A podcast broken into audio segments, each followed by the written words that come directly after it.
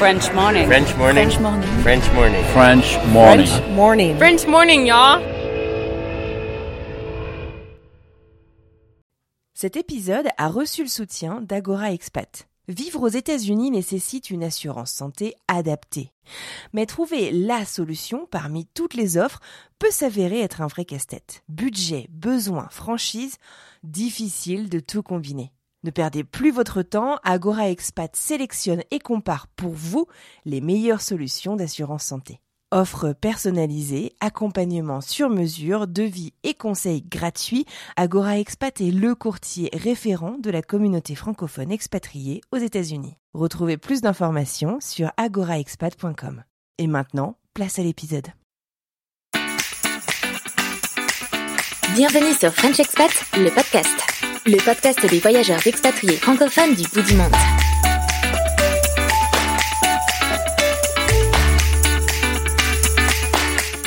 Bonjour à toutes et à tous et merci d'être présents au rendez-vous de ce nouvel épisode de French Expat, le podcast.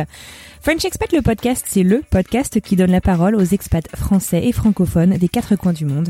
Notre but, c'est de raconter des histoires singulières d'aventuriers des temps modernes. On vous propose ainsi chaque semaine, tous les lundis, un nouvel épisode et on discute avec nos invités de l'expatriation qu'ils vivent ou qu'ils ont vécu.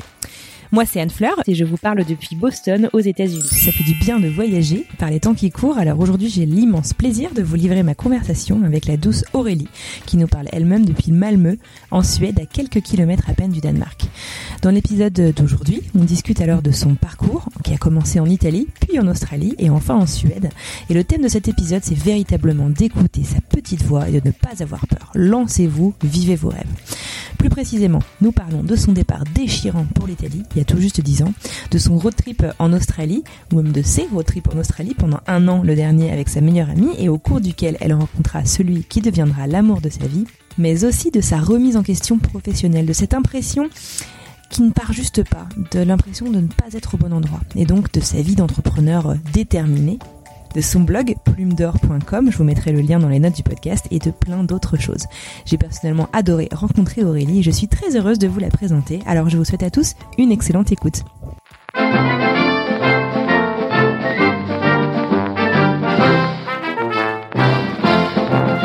Bonjour Aurélie et bienvenue sur le podcast.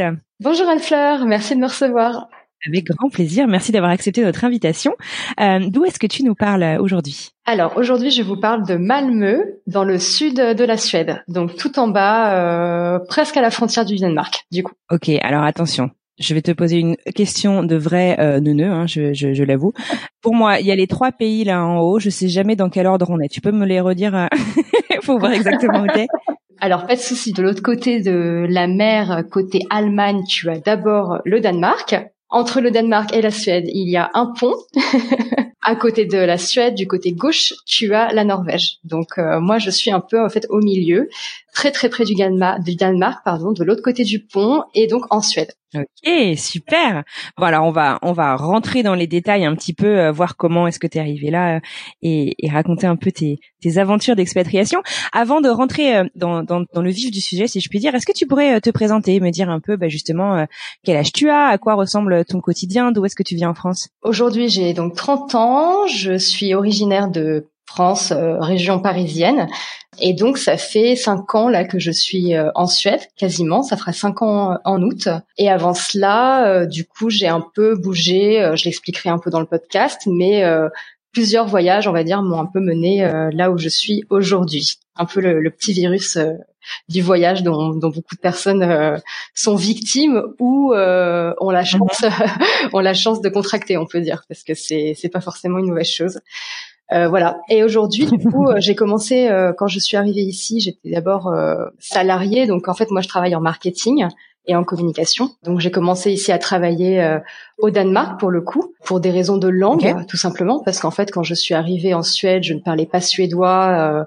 et c'était pas la capitale en fait Malmö donc c'était plus simple pour moi d'être dans une grande ville à savoir Copenhague de l'autre côté du pont donc j'ai travaillé là-bas pendant deux ans Et mhm. ensuite, j'ai décidé de me mettre à mon compte. Donc aujourd'hui, je suis freelance consultante du coup en marketing. Merci pour, pour, pour, toute cette introduction. Alors avant donc de partir, tu dis que tu as contracté le virus. Alors un bon virus, on le dit vu le climat actuel. Ça. Qu'est-ce qui t'a amené donc euh, en Suède? Est-ce que ces voyages, du coup, ça a été des, des voyages qui t'ont qui t'ont amené dans ces pays nordiques ou euh, comment ça s'est passé un peu? Alors, on va dire qu'il y a eu un peu quatre étapes. La toute première étape, ça remonte à il y a un bon moment. C'était en 2010. Euh, où c'était la première mhm. fois en fait que j'ai euh, je suis partie tout simplement à l'étranger donc ici, c'était euh, dans le cadre des études. J'ai eu la possibilité avec mon université de faire un double diplôme en Italie à l'époque. Ah, donc en 2010, mhm. je suis partie euh, à Turin. Et en fait, c'est important de mentionner parce que même si ce voyage-là n'a pas de lien euh, direct avec euh, mon expatriation en Suède, il a un lien avec le fait d'avoir accepté de me séparer en fait de ma famille, de mes amis, etc. Parce qu'il faut savoir qu'avant tout ça, euh, j'étais quelqu'un euh, qui était très très très proche euh, de ma famille, notamment de mes parents, euh, de ma maman notamment, et que quand je suis partie pour la première fois, en fait, euh, j'avais l'impression limite au bout de deux jours là-bas d'avoir fait la plus grosse erreur de ma vie. Ah ouais, ouais. d'accord. Oui oui, vraiment. c'était c'était hyper difficile parce qu'en fait, la première fois que je suis partie, je suis partie un peu euh, sur un coup de tête parce que j'avais cette opportunité euh, de le faire avec mon école. Et, et c'est vrai que ça a été un choc au début parce que j'étais pas, j'avais pas l'âme euh, d'une aventurière au début dans le sens, je ne pensais pas qu'un jour je me, je partirais comme ça dans un pays toute seule. Et en fait, ça, ça a été la, la première coupure, on va dire, et ça a été ça qui m'a ouvert les yeux sur le voyage, euh, parce que finalement, bah, après quelques jours euh, et après avoir décidé, bah non, Aurélie, t'es venue ici, tu vas pas rentrer, euh, tu vas faire face au mhm. challenge, tu vas y arriver. En plus, à l'époque, j'étais dans une école donc en double diplôme. C'est pas comme un Erasmus où tu fais la même chose que ce que tu as l'habitude de faire dans ton école normale. C'est un autre cursus. Donc moi, j'étais en école de mhm. marketing. et là-bas, je faisais de la production industrielle en italien. Donc c'était vraiment. Parler italien? Bah non. Je parlais pas italien, j'avais juste. Euh, oui, c'est c'est ça un peu le truc aussi. Je suis vraiment partie sur un coup de tête. On a eu euh, des classes d'italien. Euh, euh, le premier l'année précédente avant de partir du coup dans la classe que j'avais mhm. choisie et donc j'avais appris quelques bases mais si tu veux j'étais vraiment pas prête à suivre des ah, italien je parlais espagnol donc ça a aidé parce que c'est vrai que ça se ressemble je suis d'origine franco-espagnole donc L'espagnol, c'est une langue que je parle depuis que je suis toute petite. Vu que je le pratique plus du tout, je commence à le perdre un peu, mais oui, je le comprends comme le français et euh, et ça aide, ça aide pour l'italien parce que ce sont deux langues latines. Mhm. Mais c'est vrai qu'une fois arrivé là-bas, ça a été un gros challenge. Non seulement pour la la, la séparation, mais aussi le fait d'arriver en cours, de ne rien comprendre et de me dire mais comment je vais faire? Donc voilà, je, je me, je me suis... double double peine quoi. Enfin c'est c'est c'est ça. T'es pas arrivé dans les conditions les plus les plus simples. voilà, non pas du tout. Et donc en fait finalement, bon l'année s'est super bien passée et, et c'est là où en fait je voulais insister sur ça parce que ça a été la première étape. Après ça, donc j'ai terminé mes études, je suis, euh, j'ai passé mon, mon, diplôme en Italie, je suis rentrée en France, j'ai terminé mon, mon, master donc en, en marketing euh, en 2012. Et, et c'est là que la deuxième euh, étape est arrivée, qui s'est suivie très rapidement de la troisième. C'est qu'en fait, après mes études, je me suis dit, euh, là, euh, concrètement, c'est le moment de de partir, de faire un voyage, parce qu'en fait, je sortais d'un stage de six mois de fin d'études et je me plaisais pas trop euh, dans le marketing, les bureaux à Paris, ça me convenait pas. Donc je me suis dit bon, est-ce que c'est une grosse erreur au niveau euh, des études que j'ai suivies ou est-ce que c'est une question de culture, une question de pays? Je je savais pas trop. Donc vu que bah, justement euh, j'avais déjà eu cette première étape d'expatriation, je me suis dit bah je vais recommencer. Je suis ah, partie avec euh, ma meilleure amie du coup que j'ai entraînée dans mes folies une première fois en, en, Australie pendant un mois. Au début on s'est dit on va se faire un, un gros voyage d'un mois, un gros kiff et puis après on va travailler, tu vois. Puis finalement, mhm. euh, on est rentré. On avait rencontré plein de gens qui étaient là-bas euh, en working holiday visa. Donc tu sais, c'est ce fameux euh, visa vacances-travail qui était là-bas pendant beaucoup plus longtemps que, que nous. Et ça nous a un peu donné des idées, ce qui fait que quand on est rentré, on n'avait qu'une envie, c'était de repartir. Et c'est ce qu'on a fait. Donc on a on a travaillé un petit peu et puis on est reparti en 2013. Donc l'année suivante en fait. Et cette fois-ci, on est resté un an. En Australie toujours. En Australie. Voilà. Et ça, ça a été vraiment le gros tournant parce que c'est là où euh, j'ai euh, fait plein de, de, métiers différents. On a fait de la, la cueillette euh, de raisins. J'ai travaillé en porte-à-porte pour vendre des services immobiliers et financiers à des gens. Ah j'ai vendu des cosmétiques dans un supermarché. Donc tu vois, ça nous a vraiment appris énormément sur nous-mêmes. On a ah énormément amélioré notre anglais et aussi c'est là où j'ai rencontré mmh mon chéri, qui est suédois. Et du coup, c'est aussi là ah a tout commencé. Euh, voilà. D'accord. Ok. Comment il s'appelle? Alors, il s'appelle Simon. C'est pas euh, forcément un nom suédois pour le coup. Donc vous restez euh, un an là-bas, vous vadrouillez du coup, vous visitez un peu. J'imagine que vous restez pas que dans une ville. Alors non, on a vu énormément de choses. On a commencé par Perth. On a atterri donc c'est la côte ouest c'est ça. Euh, on a commencé par Perth, on a on a travaillé, on a voyagé un petit peu dans les alentours de Perth, mais on a surtout essayé de travailler pour euh, pour avoir un, un peu d'argent. Et puis en fait, euh, on fonctionnait un peu mhm. de la manière suivante, c'est que on travaillait un mois, un mois et demi, on se faisait des sous, et après on voyageait. Et rebelote, on se faisait des sous et on voyageait. Et en fait, on a tourné comme ça tout mhm. autour du pays. Et je crois qu'on a on a presque tout fait, si ce n'est le centre. Euh, du pays, c'est euh, le fameux euh, Ayers Rock. Voilà, c'était à la fin et on n'avait plus beaucoup d'argent, donc on s'est dit c'est soit on passe cinq jours à Uluru ou on peut se permettre de passer, tu vois, deux trois semaines par la Thaïlande en rentrant. Et c'est ce qu'on a choisi de faire parce que la Thaïlande c'est pas cher et tu peux avec 1000 euros tu tiens tu tiens trois semaines, tu vois. Donc voilà, mais sinon ouais, on a fait Perth, on a fait Darwin, on a fait Brisbane. Euh, Sydney, euh, Adelaide, Melbourne. On a été partout. Bon, très bien. Donc du coup, vous rentrez euh, en France en passant donc par la Thaïlande. euh, un truc qui m'intéresse toujours, donc avant qu'on parle un peu de, de la suite, euh, c'est justement de ces trois expériences que tu as eues, donc deux en Australie, une en, en Italie. Comment s'est passé le retour euh, psychologiquement? J'imagine surtout en rentrant d'Italie, tu t'attendais peut-être pas en fait à, à, être tombée amoureuse de, de ces voyages. Alors en rentrant d'Italie, le, le retour s'est plutôt bien passé parce qu'en fait, euh, euh, je suis rentrée plus un peu, tu vois, hyper motivée en me disant je viens de passer une super année, euh, je vais finir mes études. Euh, euh, voilà, en fait, je suivais mon mhm. quotidien d'étudiante quelque part. Donc j'étais regonflée à bloc, je voulais passer une année géniale en Italie il me restait euh, un an à peu près d'études euh, en France et puis après je savais pas trop ce que je voulais faire pour la suite. Donc ça s'est plutôt bien passé, on va dire. Puis j'étais quand même contente de retrouver mhm. bah, mes, parents, euh, mes amis, etc. Par contre, le retour d'Australie, c'est pas aussi bien passé. Je t'avoue que hum, le sentiment déjà au niveau du travail que j'avais eu avant même de partir en Australie n'a fait que s'intensifier déjà. C'est-à-dire que ah la raison pour laquelle je suis partie en Australie, c'est parce que je me sentais pas à ma place quelque part dans ma carrière en marketing euh, en France.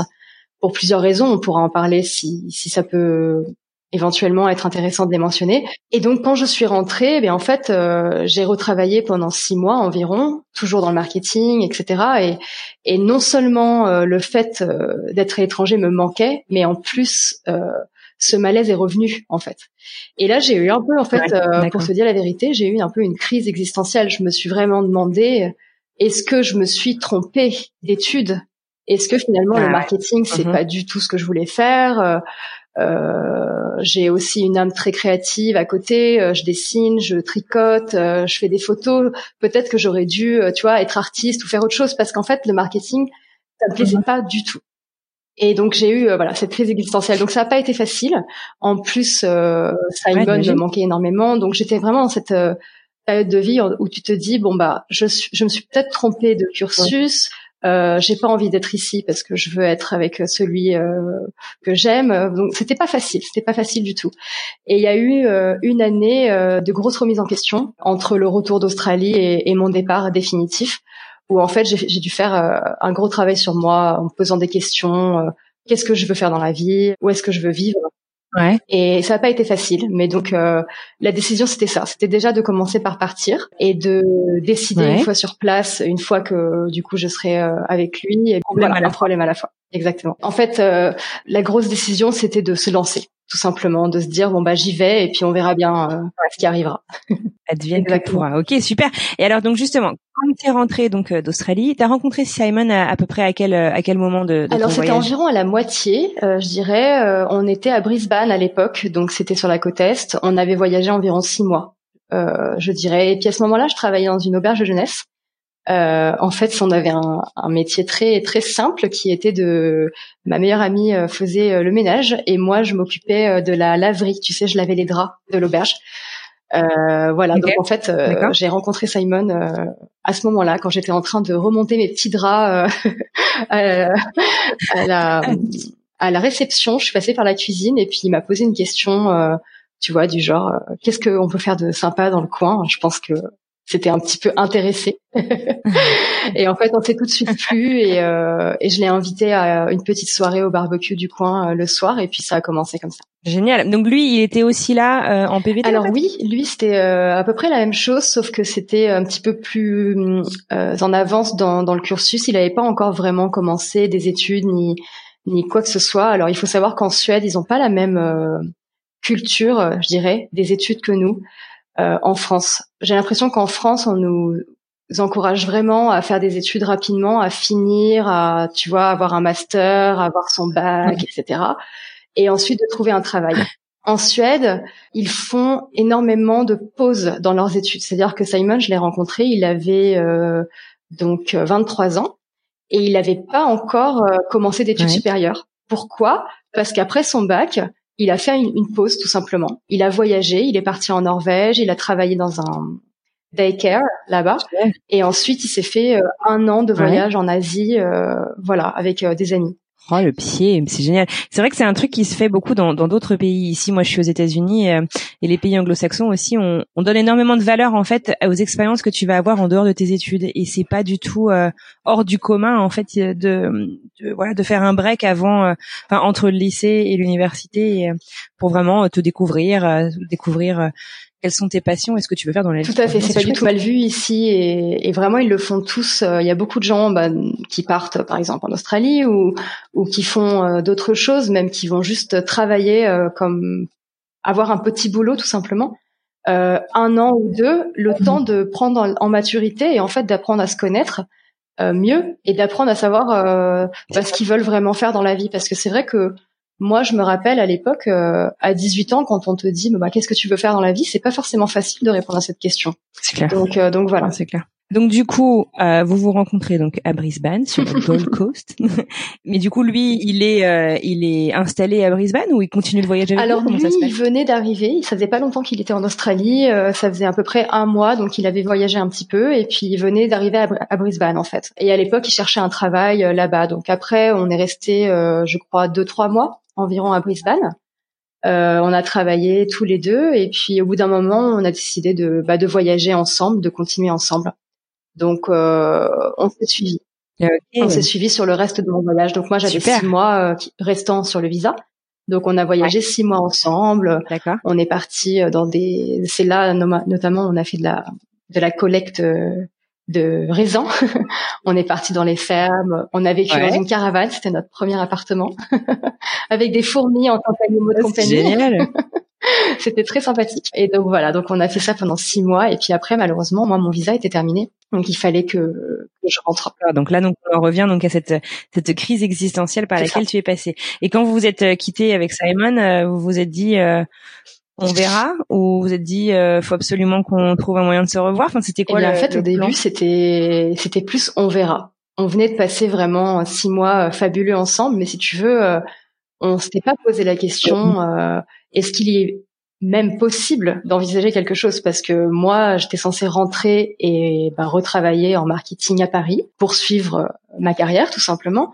Et lui avait euh, pour euh, projet de commencer des études pour le coup parce que il avait envie de faire quelque chose aussi au niveau carrière. Donc lui il voulait commencer des études de, des études pardon de, de programmeur. Donc a priori la suite de ça c'était bah je rentrais à Paris, je reprenais mon travail, et puis lui euh, allait finir son voyage gentiment, et puis rentrer et commencer euh, une université.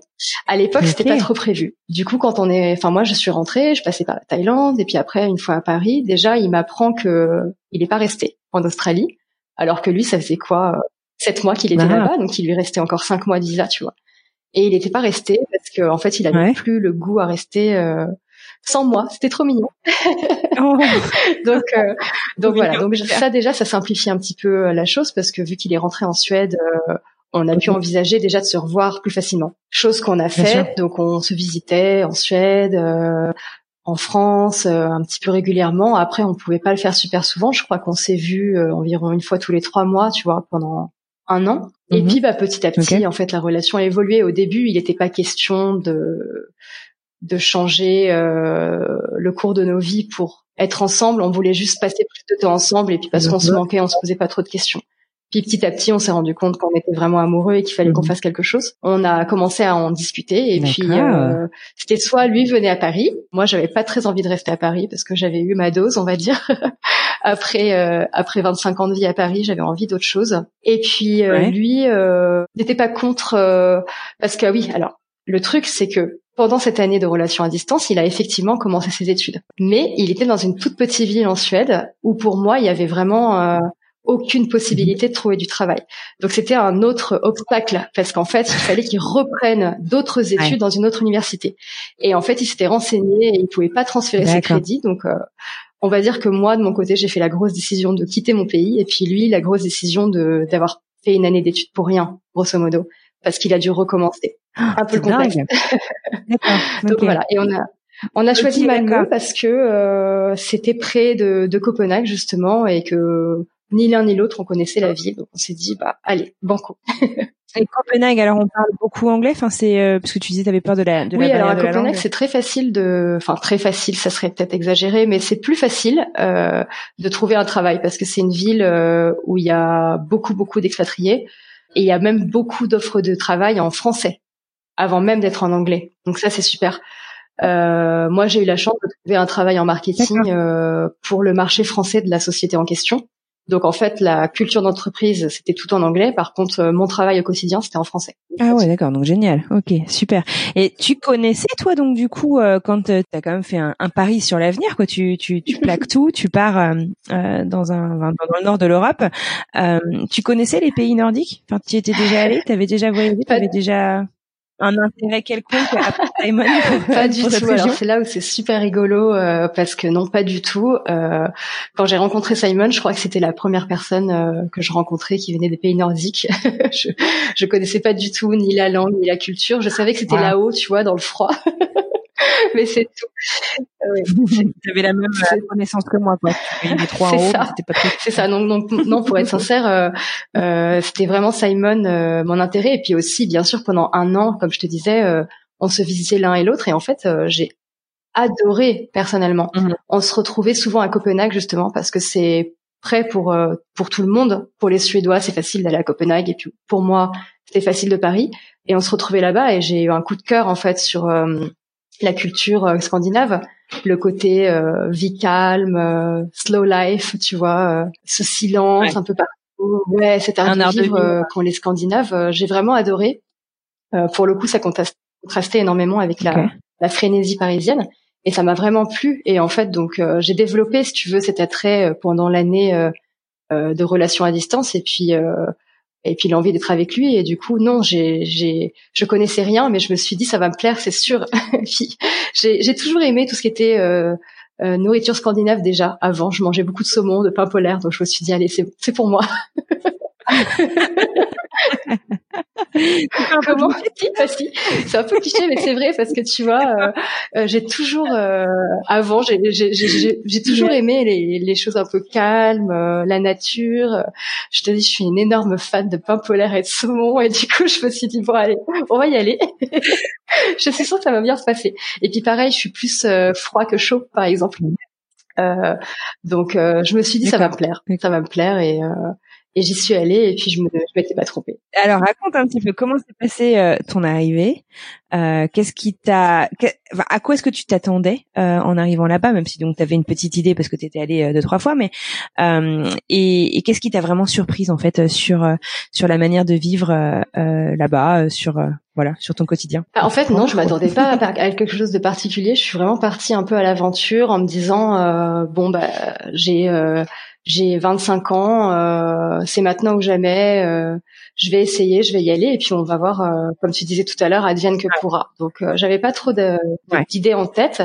Après, quand je suis arrivée, c'est vrai que mm-hmm. il y a eu beaucoup de positifs, il y a eu du négatif aussi certaines choses qui n'ont pas été faciles, notamment, bah, c'était la barrière de la langue. Par exemple, Simon, euh, qui a commencé des études ici, s'est rapidement fait des amis en, local, donc euh, des amis suédois. Et c'est vrai que les premières soirées, par exemple, je me suis dit, mais, mais mon Dieu, comment je vais faire? Parce que le suédois, c'est vraiment très, très différent du français. Je ne comprenais absolument rien. Donc c'est vrai que là, j'ai réalisé, ok, j'ai quand même fait euh, un grand pas vers l'inconnu et ça risque de pas être facile ça, ça n'a pas été facile. Mais après, finalement, en, commençant à chercher du travail, je me suis vite rendu compte bah, que, comme je te l'ai dit, il y avait des offres euh, en anglais, en français. Donc, j'ai rapidement trouvé un travail. J'ai eu la chance de rapidement trouver. Au bout d'un mois, j'étais embauchée, euh, du coup, de l'autre côté du pont à Copenhague. Ce qui fait que moi aussi, j'ai commencé à me faire mes amis, mes collègues français et internationaux. Puisque dans la société où je travaillais, il y avait 75% mhm. d'expats quand même. C'est vraiment une aubaine pour moi ce, ce travail parce que euh, j'ai eu vraiment de la chance, je pense. Et euh, il y avait euh, voilà des Français, des Italiens, des Néerlandais. Il y avait un peu de tout. Donc en fait, c'était top. Donc voilà, moi aussi, je me suis fait mon réseau.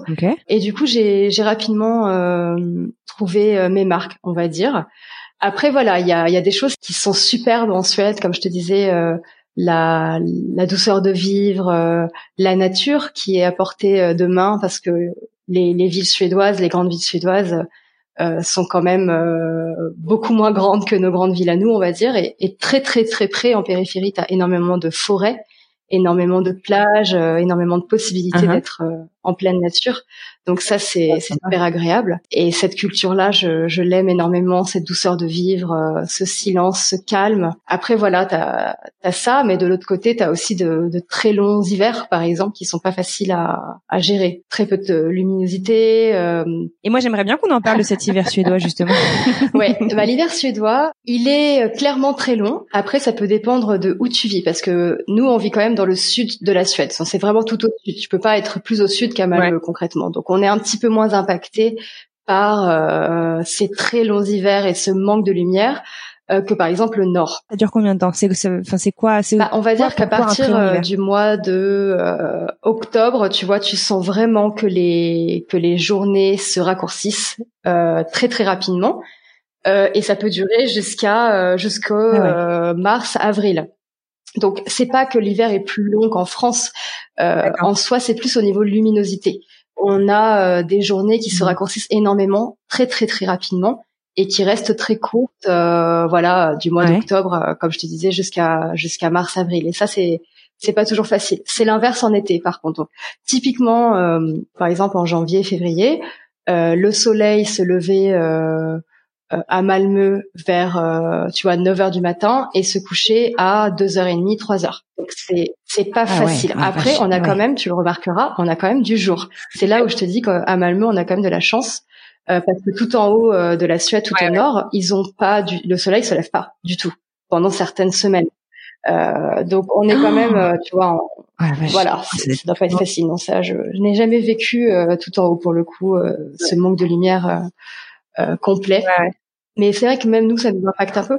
Après, en, en, été, c'est l'inverse. Et c'est vrai que c'est beaucoup plus gai pour le coup parce qu'on a des super euh, longs couchers de soleil, c'est magnifique. Euh, on a beaucoup de lumière toute la journée. Par contre, pour dormir notamment, c'est pas facile. Il faut t'équiper de, de super volets à la maison.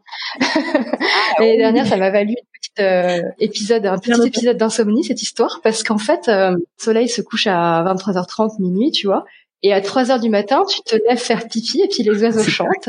Il y a du soleil, donc ça fait un peu bizarre.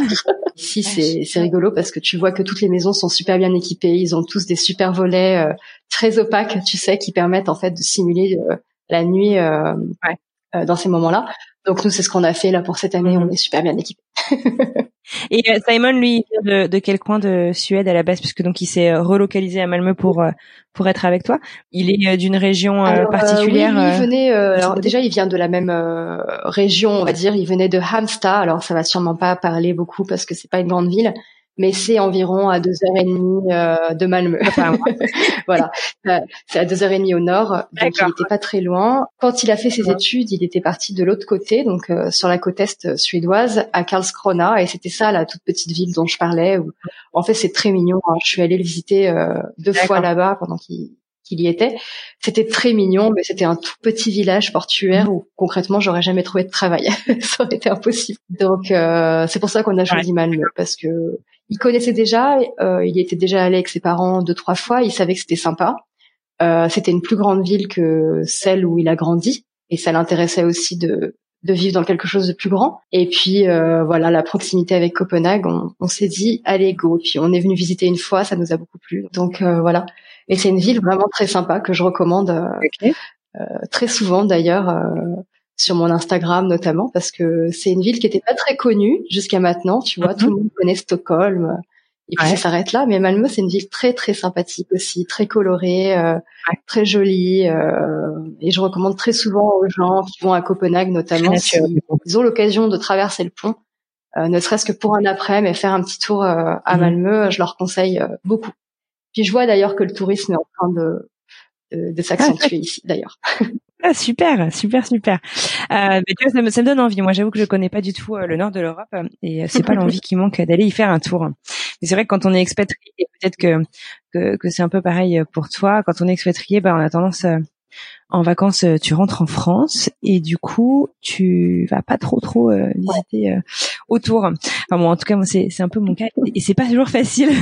Pour revenir donc sur ton arrivée à Malmö et ton premier boulot à Copenhague, j'aimerais bien qu'on parle un petit peu de la culture du travail du coup, puisque tu as voulu donc quitter pour une multitude de raisons, tu as quitté la France, mais il y avait aussi donc ce, ce malaise que tu avais au travail à Paris. Et je me demande du coup, est-ce que il y a des manières de travailler, qu'il y a une culture d'entreprise, une culture du travail qui est fondamentalement différente, qui a fait que tu t'es senti euh, beaucoup plus euh, à ta place? Ok, oui. Et je pense que c'est c'est quelque chose sur lequel j'ai vraiment envie de, de parler parce que c'est complètement différent. Alors, ça fait quand même cinq ans que je suis partie de France. Je ne sais pas si les choses ont évolué depuis, peut-être.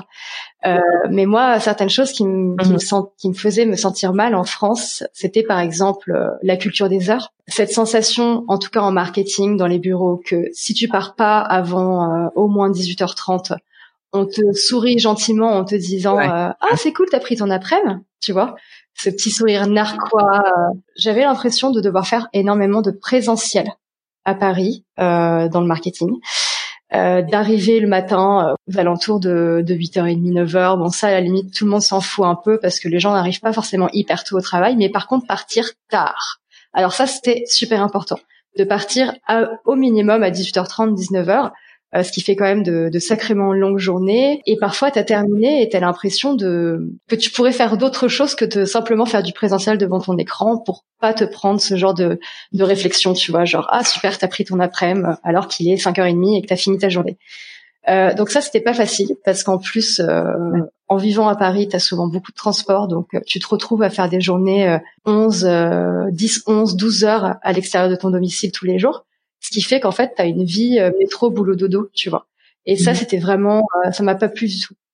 Après, il y avait aussi niveau hiérarchique. Je connaissais pas trop ce qui se faisait à l'étranger, mais j'ai eu quelques situations, sans forcément les raconter ici, mais des situations où j'avais la sensation euh, de d'être rappelé que j'étais qu'une débutante et que j'avais pas trop mon mot à dire en fait euh, dans les projets euh, et dans la prise de décision tout simplement. Et ça c'est pareil, c'était des choses qui me gênaient un petit peu. Euh, donc toutes ces choses cumulées, je me suis dit mais en fait je vais jamais réussir à, à faire 40 ans de carrière comme ça parce que c'est pas possible, j'ai pas de vie personnelle. il euh, y a pas de j'ai pas de sens en fait derrière ce que je fais je me plais pas et ça va pas comme je t'ai dit je suis arrivée en Suède je m'attendais pas forcément à quelque chose de précis. Mais alors déjà, première surprise, euh, j'arrive au Danemark, je travaille euh, donc en marketing, hein, même boulot, mais autre contexte. Et alors là, complètement différent. Hiérarchie beaucoup plus mhm. plate déjà, des euh, managers hyper ouverts euh, à ce que tout le monde donne son avis sur les projets, euh, prenant en compte les avis de tout le monde. Mais ça, c'est quelque chose qui est réputé en Scandinavie. La hiérarchie est très très flat, un petit peu comme aux États-Unis. Je crois que c'est un petit peu similaire. Donc euh, il y a ça et il y a aussi bah, la, la, fameuse culture des heures euh, qui ne plaisait pas en France. Bah, J'ai trouvé quelque chose de complètement différent ici. Au Danemark, les gens partent à 4 heures du travail. à 4h30, les bureaux sont vides. C'est euh, au début, j'avais limite honte de partir, tu vois, parce que j'avais pas la culture euh, du Danemark et puis j'étais la dernière à rester dans mon équipe. Tout le monde était parti et puis moi j'étais là, je restais.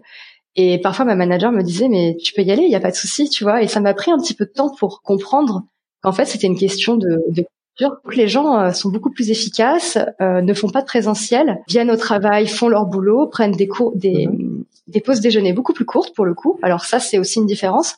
En France, on a tendance à prendre la, pause déjeuner une heure, tu vois, on sort, on va au restaurant, tout ça.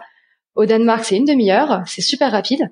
Par contre, le soir, t'as fini, tu t'en vas et il n'y a pas de problème. Et ça, c'est génial. Euh, moi, ça a été une révélation ici aux États-Unis. C'est aussi quelque chose qui se fait facilement c'est que tu as une deuxième vie en fait, tu une deuxième ah journée presque qui commence quand tu rentres. Euh, ça change tout, ça change la vie parce que tu te rends compte qu'en fait euh, ça change la vie personnelle, comme tu dis, tu as énormément euh, de temps pour toi, pour voir tes amis, pour faire des choses chez toi, pour être avec ta, ta, famille. Je pense par exemple aux mamans, par exemple, qui ont aussi énormément de facilité. Étant maman ici, tu peux très facilement euh, travailler par exemple une journée par semaine de la maison si besoin, euh, parce que pour une raison Y, tu peux pas amener ton enfant à la crèche ou parce qu'il est malade ou des choses comme ça. Donc c'est, ils sont hyper ouverts à tous ces trucs-là. Partir plus tôt pour aller chercher ses enfants, rester à la maison, travailler de la maison si besoin. Enfin, c'est vraiment différent. Et on le voit en efficacité des salariés. Euh, et puis les gens sont sont beaucoup plus motivés parce que du coup, tu, tu pars du travail, tu as ta vie, et le lendemain, tu as eu le temps de te reposer et tu es prêt à retravailler, tu vois. Et ça, c'est, ça n'a pas de prix, je trouve. Ah, c'est clair. C'est une culture qui fait, qui fait un peu rêver. Et alors, du coup, t'es resté combien de temps euh, dans cette boîte puisqu'on sait que t'es devenu freelance depuis?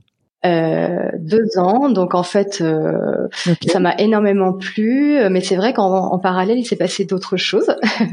alors moi, en parallèle, alors déjà, il faut savoir que pendant ce ah. travail, euh, du coup, pendant ces deux ans de, travail dans cette entreprise, j'ai gagné en expérience parce que je travaillais euh, directement avec euh, différentes euh, entreprises et plus particulièrement leurs équipes de marketing digital. Donc en fait, en faisant du conseil comme ça sur plusieurs entreprises, c'est vrai que niveau expérience, j'ai beaucoup grandi. et en parallèle, en fait, ça avait rien à voir à l'époque, mais maintenant c'est lié. J'ai créé un compte Instagram et un blog pour parler un peu de mon aventure d'expats. Et il se trouve que ça a super bien fonctionné. Euh, mhm. le compte Instagram a très rapidement gagné en abonnés, le blog euh, a très rapidement gagné en visites aussi. Ce qui fait que j'ai commencé un petit peu à faire des partenariats avec différentes euh, sociétés dans le voyage, mais aussi à tester quelques produits, etc. et du coup, je, je, me suis dit en fait, au bout de deux ans, bah, une envie que j'avais depuis très longtemps, qui était de travailler pour moi, euh, a commencé un peu à fleurir, tu vois. Je me suis dit bon, j'ai l'impression d'avoir un peu un bagage aujourd'hui euh, en marketing digital. Et puis j'ai aussi mon propre euh, site, euh, mon propre Instagram, bah encore une fois, est-ce que je peux faire une grosse folie? Alors, je suis un petit peu folle dans plein de trucs parce que je suis partie en Suède, machin. Mais je me suis dit, voilà, je vais essayer, je vais essayer de me lancer à mon mhm. compte. Et euh, du coup, j'ai posé ma démission. Ah waouh T'as décidé de poser ta démission, mais t'avais euh, une idée concrète de comment t'allais le faire? T'avais quelques clients d'aligner derrière ou Non, j'avais j'avais pas de clients, j'avais pas de clients d'aligner derrière. Par contre, j'avais une idée concrète, oui, de ce que je voulais faire. Euh, concrètement, c'était de continuer à faire euh, ce que je faisais déjà, c'est-à-dire euh, faire du conseil en marketing digital. par contre, de le proposer en freelance, c'est-à-dire de, de, de démarcher des entreprises, de leur proposer mes services et puis et puis d'essayer comme ça. puis en parallèle, j'avais aussi envie de du coup de dédier un peu plus de temps à mon blog et à mon Instagram pour faire un petit peu croître cette activité-là aussi. Et c'était, bah, encore une fois, c'était un peu un, un, plongeon, mais je me suis dit, euh, euh, pourquoi pas essayer? J'avais un petit peu d'argent de côté. Euh, je me suis dit, je vais me laisser peut-être euh, six mois, un an, voir un peu comment tout ça se passe. Pourquoi pas, si besoin, avoir un petit boulot de serveuse à côté, si vraiment niveau sous, je vois que dans trois quatre mois, j'ai pas du tout de rentrée d'argent. Tu vois, j'étais pas contre me, me remonter les manches mhm. s'il le fallait. Mais par contre, j'avais envie, voilà, d'essayer, de me dire, euh, vaut mieux avoir des, des remords que des regrets, comme on dit. Et puis, je sentais que c'était le moment parce que je me sentais prête euh, niveau expérience et, et puis j'en avais l'envie surtout. J'ai essayé, j'ai commencé au début euh, à démarcher un peu des entreprises un peu partout, un peu localement, un peu en France, à regarder les sites internet. C'est pas ce qui manque aujourd'hui, hein, les sites internet de freelance. T'as pas mal de portails où tu peux t'inscrire. Euh, te créer en fait un, un, profil avec tes différentes euh, qualification, tes services, et puis après tu peux tu peux chercher du travail tout simplement. Et notamment à l'époque, il y avait Hopwork qui s'appelle maintenant Malte. Donc c'était avec ça que j'ai ah commencé et en fait je me suis créé un profil, j'ai et puis j'ai commencé à être contactée, tu vois. Je me suis dit OK, super c'est c'est génial. Donc euh, j'ai commencé à contacter certaines euh, missions, ça ne s'est pas fait, bien sûr, parce que il faut savoir que ça se fait pas euh, à 100% des fois. À chaque, fois qu'une entreprise contacte un freelance, il en contacte sûrement 10, tu vois. Donc tu peux pas compter sur toutes les missions, mais par contre, il y en a une qui s'est qui s'est faite. Et en fait, petit à petit, comme ça, bah, tu te fais une première expérience, puis après une deuxième, et puis une troisième, et puis en fait, ça se lance tout seul. Et encore une fois, je sais pas si c'est de la chance aussi, je pense, il y a eu un peu de chance, mais ça s'est bien passé. Et ça fait donc euh, trois ans. Et je suis toujours freelance. yeah, génial. La preuve qu'il faut, faut se donner, mm. faut se donner une chance et euh, c'est super. En parlant donc du coup de ton boulot de freelance, alors tu étais déjà euh, arrivé en Suède donc deux ans avant si j'ai tout suivi, mais est-ce que, enfin est-ce que tu peux nous parler un petit peu justement de, de la solitude de la personne qui est en freelance, qui est vrai peu importe où que tu sois dans le monde. Mais du coup, j'aurais intéressé de voir toi en tant qu'expatrié, comment est-ce que euh, tu continues finalement à, à, à, tisser du lien avec les locaux euh, Comment est-ce que tu continues, euh, voilà, à évoluer au sein de ta communauté? Côté solitude, m'a pas du tout gêné, au contraire, parce qu'en fait, moi, j'avais l'habitude de travailler toujours en prenant pas mal de transports tous les jours, d'aller au bureau, etc. Donc, j'étais très contente de travailler chez moi, de pas avoir justement à avoir aller au, au, bureau tous les jours. Donc, au début, ça m'a pas du tout, du tout gêné. Je le à Paris, tu as les gros transports super longs, euh, soit sauf si tu as la chance d'habiter près de ton travail, ce qui est assez rare. Et ensuite, une fois arrivé en Suède, bah en fait finalement, je me suis retrouvée à prendre le train tous les jours pour traverser la frontière et aller à Copenhague. En plus, dans un dans un cas de crise, parce qu'à l'époque, euh, quand je travaillais à Copenhague, tu avais la la vague d'immigration, tu sais, syrienne. La Suède au début s'est positionnée ah. comme euh, très joliment, je trouvais, qui accueillait énormément de personnes, etc. Et c'était c'était très très beau à voir. Mais par contre, au bout d'un moment, alors on va pas parler politique, mais la Suède a décidé de fermer ses frontières. Voilà. Euh, ce qui fait que, grosso modo, ah, euh, euh, niveau euh, niveau transport, c'était hyper compliqué parce qu'en fait, il y avait des contrôles dans les trains, ça prenait du temps. Donc je me retrouvais à faire à peu près, je sais pas, deux heures minimum de transport tous les jours. Au contraire, je respirais un peu euh, de plus avoir cette charge de, transport. Mais c'est vrai qu'au bout de, je dirais, un an, euh, j'ai commencé à ressentir euh, cette fameuse solitude, ouais, du freelance. Euh, tu travailles de chez toi, t'as pas l'obligation de prendre ta douche le matin, de t'habiller, donc souvent ça se termine à travailler en pyjama toute la journée. tu peux devenir un petit peu slow on va dire, et un peu seul. Donc, dans ces moments-là, bah, tu as plein de solutions. Ici, moi, ce que j'ai fait, tout simplement, c'est de chercher les, les, espaces de coworking, comme on les appelle. Euh, ah, voilà, il y en a plein à Malmö, il y en a plein dans toutes les villes.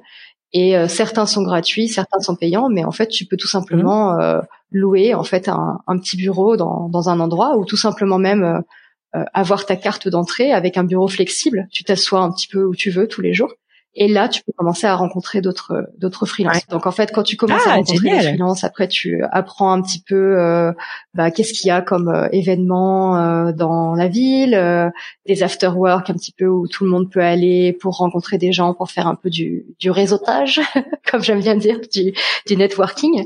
Et du coup, bah, ça te permet mhm. effectivement de, de rencontrer des, des nouvelles personnes et puis bah, tout simplement de parler de ce que tu fais. Et puis parfois en en parlant, quelqu'un va te dire ah bah c'est super, justement on a besoin de quelqu'un. ah ouais bah tiens super, on peut en parler lundi prochain, on se rencontre et puis voilà, ça se fait comme ça. Donc euh, mon premier client local, je l'ai eu un petit peu euh, comme ça, si tu veux, en, euh, par la chance d'une rencontre, d'un besoin qu'il y avait et, moi qui avait les, les, les, capacités de, de, travailler sur ce besoin-là et en fait c'est comme ça que j'ai commencé. Il faut pas oublier en tant que freelance de sortir de chez soi, c'est important. Après, il faut pas se forcer non plus, tu vois. Euh, je pense qu'il y a un temps pour tout. Euh, pour avoir échangé avec pas mal de freelance en général, euh, au début, les gens apprécient pas mal. Euh, si tant est qu'ils ont du travail, bien sûr, euh, et des projets, mais apprécient quand même le côté travailler de la maison c'est souvent au bout de quelques mois que, que la solitude commence à se faire sentir. Ouais. Ça se passe par vague aussi un petit peu en fait. Des fois ça, ça va beaucoup mieux et ça revient et ouais. Bon, très bien. Et alors en parlant, donc on parle du coup du monde du travail. Donc maintenant, tu n'es plus donc au Danemark, mais en Suède. Le, la, Suède et les pays nordiques en général sont quand même connus euh, pour euh, euh, la manière euh, dont ils s'occupent, euh, dont ils prennent soin, je dirais, des mamans et des familles. Tu en, en as touché quelques mots tout à l'heure à Copenhague sur la mhm. flexibilité au travail. C'est exactement pareil. Hein. Les deux pays font vraiment effet miroir, si tu veux. C'est la même culture, c'est la culture scandinave. Donc les mamans, c'est pareil, ils peuvent partir très tôt du travail, peuvent travailler de la maison très facilement. Ils sont très très ouverts au télétravail ici. Il est très commun en tant que, que salarié d'avoir une ou deux journées fixe par semaine où tu travailles de la maison. Donc ça, c'est, c'est déjà un bon point. Après, il y a aussi euh, quelque chose qui m'a choqué dans le bon sens quand je suis arrivée ici. Euh, et ouais, c'est niveau congé maternité. Alors, ah euh, la première fois que je l'ai entendu, j'ai, j'ai pas voulu en croire mes oreilles. Ah ah. Mais en fait, il faut savoir que les, les mamans ici ont un an et demi de congé mat. oh la vache, ok. C'est énorme. Génial ouais, c'est énorme quand tu penses que en France on a, je crois, quatre mois et aux États-Unis vous avez peut-être encore moins, si je me trompe pas. Aux États-Unis, il y a rien d'obligatoire.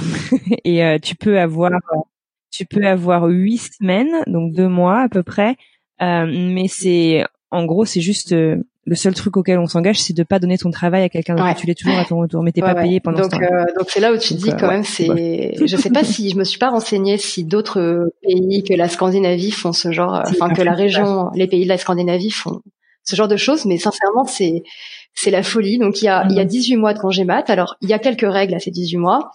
Euh, le premier, la première règle, c'est que le papa doit en prendre trois légalement. Donc en fait, c'est pas vraiment 18 mois, c'est plus de 15. Mais c'est ça, c'est ah, super parce que tu vois, par exemple, typiquement, tu vois énormément de papas avec des poussettes ici, euh, avec euh, le bébé dans le dos ou sur le ventre. Enfin, tu vois, c'est super mignon parce que mhm. non seulement ils respectent les mamans, mais aussi les papas. Le papa doit prendre trois mois, c'est une obligation légale. Il n'est pas obligé de les prendre de manière linéaire. C'est une obligation parce qu'ils sont très égalitaires à ce niveau-là. c'est super. Donc, donc ouais, le papa doit prendre trois mois. Il n'est pas obligé de les prendre d'affilée. Il peut prendre un mois au début, un mois plus tard, etc. Il n'y a pas de souci. Par contre, il doit en prendre trois sur les 18. Donc ça, c'est une première chose. Et bien sûr, au niveau rémunération, il y a quelques règles. Je crois que la maman est payée à plein temps, enfin à taux plein, pardon, euh, les dix premiers mois ou 12 premiers mois. Et puis après, c'est un peu moins.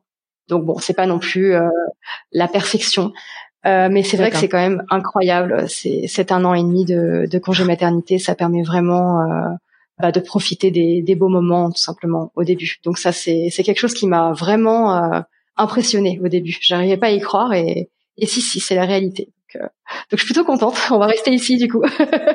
sur le congé paternité, c'est vrai aussi. Euh, c'est d'ailleurs tout un débat là depuis quelques mois en France. il y a pas mal d'entreprises qui ont signé des décrets puisqu'il n'y a pas de loi vraiment euh, qui te donne plus, je sais plus, 5, 10 jours euh, pour les papas. Et, du coup, en fait, c'est au bon vouloir des entreprises qui essayent de donner euh, au deuxième parent, donc que ce soit un papa ou, ou, ou une deuxième maman, deux mois, je crois, de congé paternité, ce qui est révolutionnaire déjà en France. Mais alors là, savoir que c'est euh, obligatoire, que c'est trois mois. Enfin, c'est super. c'est vraiment. Euh, ouais. Non, mais c'est vrai que le pays, la Suède est un magnifique pays, franchement. Donc, en parlant de papa et de maman, ça me fait penser donc à la famille.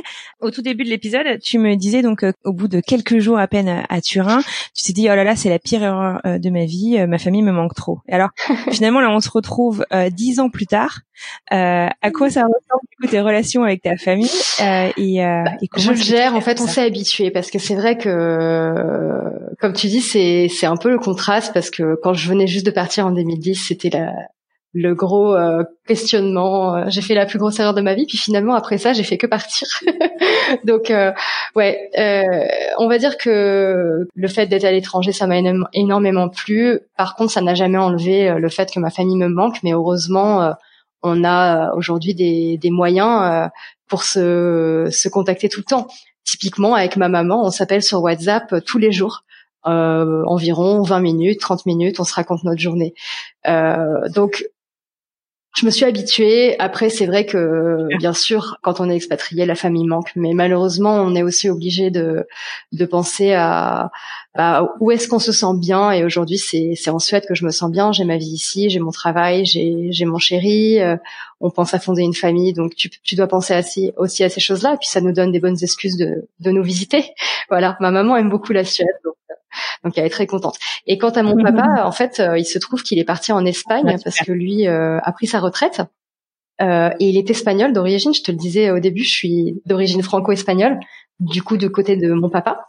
Et à sa retraite, il est parti en Espagne. Il a acheté une maison là-bas. C'était son rêve depuis très longtemps. Et puis comme ma maman est pas encore retraitée, elle est toujours à Paris, mais il est euh, prévu qu'elle le rejoigne. Donc en fait, on est un petit peu euh, aux quatre coins du monde, en tout cas de l'Europe, euh, tous les ah, trois actuellement. Carrément. Et alors justement, bah, l'Europe pour ça c'est super, vous pouvez voyager facilement. Mm. je me demandais du coup, enfin donc quand tu arrives en Suède, c'est au sein de l'Europe, t'as pas besoin de visa ou de quoi que ce soit. Comment ça s'est passé juste d'un point de vue administratif l'arrivée Ah oui, alors ça on n'a pas parlé, c'est pas si simple que ça. malheureusement, c'est vrai que ça a fait partie justement des surprises quand je suis arrivée. Euh, bon, je m'étais un minimum renseignée avant de venir et je savais qu'il fallait euh, ce qu'on appelle un person number, un personal number en Suède. Euh, et je savais déjà avant de partir que c'était considéré un peu comme le Saint Graal ici parce que c'est un numéro en fait. C'est un peu l'équivalent du numéro de sécu, on va dire. Sauf que tu en as besoin pour tout. Donc, tu en as mhm. besoin pour euh, ouvrir un compte en banque, tu en as besoin pour euh, euh, prendre un abonnement de portable, tu en as besoin pour t'inscrire à la gym, euh, tu en as même besoin pour faire une commande en ligne, tu vois. Tu en as vraiment besoin tout le temps. Donc, je m'étais renseignée, je savais que ce numéro existait, j'avais regardé en ligne quels étaient les papiers qu'il fallait avoir, etc. Et je pensais être bien rodée et pouvoir faire ma demande et l'avoir, tu vois. Et en fait, une fois arrivée, je me suis rendu compte que c'était pas si facile que ça. Euh, parce que tu as plusieurs manières d'avoir ce numéro. Soit tu as un travail, et si tu as un travail, alors là, il n'y a pas de souci, c'est hyper facile. Il faut juste montrer euh, trois fiches de paye, montrer voilà que tu as euh, un emploi, que tu es déjà dans la société, il n'y a pas de problème, ils vont te donner ton numéro. Et comme c'était pas mon cas, euh, tu avais l'autre solution qui était d'avoir mhm. de l'argent de côté sur ton compte pour pouvoir t'assumer euh, au moins un an. Je crois que c'était les, les conditions. Euh, et d'avoir une sécurité sociale dans ton pays d'origine. Donc en gros, il fallait 15 000 euros sur le compte, ce qui était énorme à l'époque pour moi. Euh, donc avant de partir, heureusement, j'avais travaillé, donc j'avais vraiment mis de côté. Je travaillais ah encore chez mes parents, donc j'ai pu moi mettre de côté, je crois, 6 ou 7 000 euros. Et le reste, en fait, euh, ça reste entre nous. Mais mes parents me l'ont prêté, je l'aurais rendu juste après, tu vois. C'était juste euh, histoire de pouvoir faire euh, pouvoir faire la, la demande. Et puis donc j'avais mon ma sécurité sociale française et normalement tout était en règle. Donc j'arrive là-bas, je fais euh, mes demandes, euh, j'envoie tous les papiers, sauf qu'en fait, entre temps, euh, ils m'ont demandé un papier euh, de la Sécu qui me manquait et malheureusement tout ça a pris beaucoup de temps et quand ils ont rechecké, bah, j'avais plus l'argent sur le compte parce que moi en attendant j'ai vécu aussi. Donc en fait ça a été hyper compliqué. Mmh. Donc un conseil ah que je donnerais vraiment ici aux gens qui voudraient s'expatrier en Suède parce que c'est possible, bien sûr, mais c'est de bien se renseigner. Si vous n'avez pas encore de travail, c'est de pas faire la même erreur que moi et de pas partir euh, autant à l'aventure que moi et de bien se renseigner auprès de la sécurité sociale. Quels sont les papiers qu'il faut avoir déjà avec vous imprimés avant de partir? Parce que si il y a une demande supplémentaire euh, une fois sur place, euh, la Suède donne, je crois, deux semaines pour fournir le papier, sauf que avoir un papier de la sécurité sociale française à distance en moins de deux semaines, c'est quasiment impossible. Donc euh, là a été mon erreur. Et c'est vrai que du coup j'ai un peu euh, j'ai un peu eu peur au début parce que je pouvais pas ouvrir de compte en banque, je pouvais pas euh, m'inscrire à la gym, je pouvais pas avoir de téléphone portable. Et puis au début, les gens me disaient bah oui, mais pour avoir un travail, il faut avoir un personal number parce qu'on va te le demander pour le contrat je me disais mais en fait c'est le serpent qui se mord la queue tu vois parce que c'est un peu le cercle euh, et je sais que beaucoup de Français euh, passent parmi ah, euh, par cette étape au début. Donc il faut vraiment bien se renseigner avant de partir euh, et sinon bah la, la possibilité c'est de trouver d'avoir la chance de trouver une entreprise qui accepte de te faire un contrat sans avoir le numéro et du coup te le fait en parallèle du contrat. Et alors là, c'est c'est bon, le Saint Graal. Effectivement, on pense pas à ça. Très bien. Écoute, on approche donc de la fin de cet épisode. Euh, Est-ce qu'il y a un conseil que tu donnerais à Aurélie euh, en 2010 À Aurélie il y a 10 ans qui euh, découvrait un peu euh, ce, ce, virus euh, du voyage. Et si tu regardes un peu, tu prends du recul sur sur toutes tes aventures. Eh ben, je me dirais, ce que je dirais à n'importe qui maintenant qui se pose des questions, c'est de foncer. Et c'est ce que j'ai fait à l'époque, donc je suis contente de l'avoir fait. Mais de vraiment foncer, de croire en soi, de s'écouter, soi vraiment, et de se dire si je me sens pas à ma place actuellement, bah c'est peut-être que je l'ai pas encore trouvé. Donc il faut pas hésiter à à s'écouter, à voyager si on en a envie, euh, d'échanger avec d'autres gens, euh, sur leurs expériences euh, et de se dire qu'on n'a qu'une vie tout simplement. Donc vraiment euh, s'écouter, je pense que ça serait mon, mon meilleur conseil. Super, ok. Bah écoute, merci beaucoup. Euh, comme tu le sais, notre tradition à la fin de chaque épisode, c'est de voyager encore plus avec nos invités. Est-ce que il y aurait trois endroits que tu pourrais nous recommander sur donc euh, Malmö la, la région euh, qu'on pourrait euh, du coup bah, après tu le sais donc Manon récupère toutes ces super adresses tous ces super conseils qu'on met dans notre compte Mapster. Donc voilà. Est-ce que tu pourrais nous, nous conseiller trois endroits? Déjà ça, ça, coule de source mais bien sûr de visiter le centre notamment une petite place qui s'appelle Lilla Toy. Ça veut dire littéralement la petite place Lilla Toy. Euh, je pourrais te l'écrire à, à l'occasion. C'est très coloré c'est une petite place typique scandinave avec les petites façades, tu sais, de, toutes les couleurs. Donc c'est vraiment très très mignon. Il y a plein de petits cafés, de petits bars. Et euh, d'ailleurs, si vous rentrez dans un petit café là-bas, je vous conseille de manger euh, la pâtisserie euh, nationale ici. Ça s'appelle le Cannelle Bouleux. C'est le, fameux, la fameuse pâtisserie à la cannelle. Tu sais les roulés à la mmh. cannelle. Et c'est hyper bon. Donc, si je peux recommander sur l'île Atoll, il y a Espresso House, qui est un petit café qui font des très très bons cannelles bouleux. Du coup. Donc je conseille. Un deuxième endroit, ça serait, je pense, ça s'appelle Malmö Live. Euh, c'est en fait une tour euh, à Malmö qui est très haute et c'est vraiment génial pour euh, boire un cocktail et avoir une super vue sur la ville et sur la mer du coup, vu qu'on est vu qu'on est sur la côte. L'endroit est très joli et typiquement scandinave dans la déco et les cocktails sont délicieux.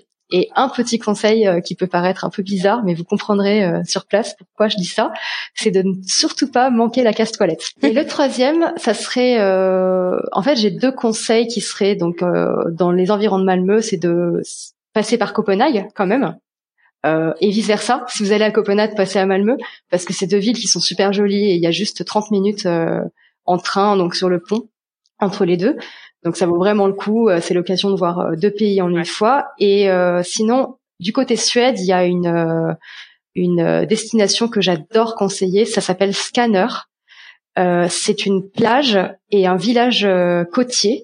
c'est vraiment très très joli avec plein de, de, maisons sur le sable en fait de toutes les couleurs et c'est typique typique scandinave et vraiment c'est on, a l'impression d'être téléporté dans un autre monde c'est super joli tu me donnes du coup là des, des conseils et tu me le dis tout ça en euh, suédois du coup. Euh, oui je le comprends bien ça fait quand même cinq ans j'ai eu le temps de de, de lire euh, des livres les journaux d'écouter la télé je pratique un peu avec mon copain donc je le comprends bien déjà.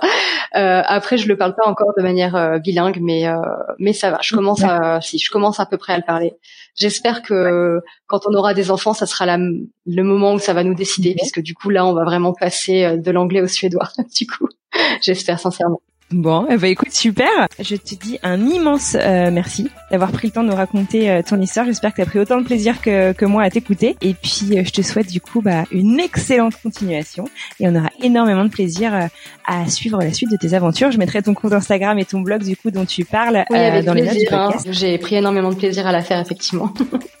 et que, que les gens n'hésitent pas à me contacter, effectivement, s'ils ont des questions sur la Suède. Génial. Merci beaucoup. À très bientôt.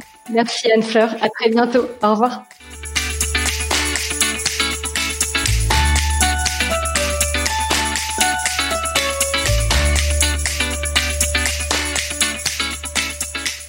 Et voilà, c'est tout pour aujourd'hui. Si vous souhaitez retrouver les bonnes adresses de notre invité, rendez-vous sur Mapster.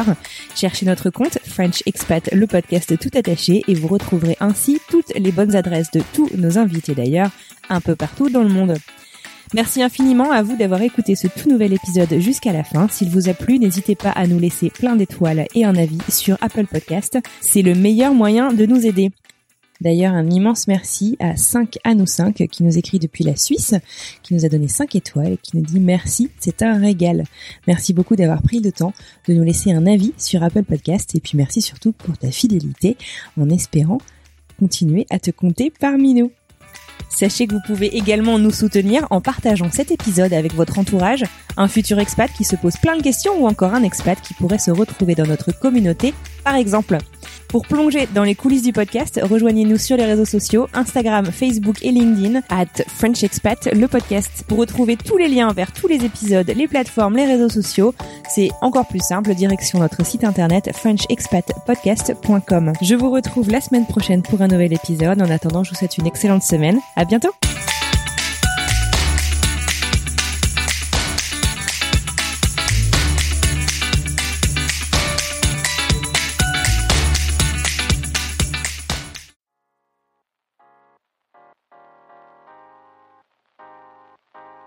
Vous venez d'écouter un podcast réalisé par moi-même, Anne-Fleur Andrely, mixé et habillé par Alice Krief et produit par French Morning.